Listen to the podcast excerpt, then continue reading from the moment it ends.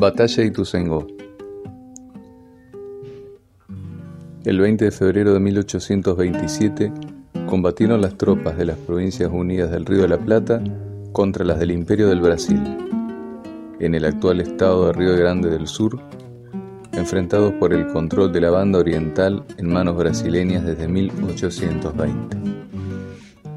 Fue la batalla más importante en cuanto al número de combatientes de la Guerra del Brasil. Los brasileños perdieron 1.200 hombres y los argentinos 500. En esa oportunidad, el imperio del Brasil fue derrotado, lo que dio nacimiento a la Convención Preliminar de la Paz que se firmó en 1828 reconociendo como Estado libre, independiente y soberano al Uruguay.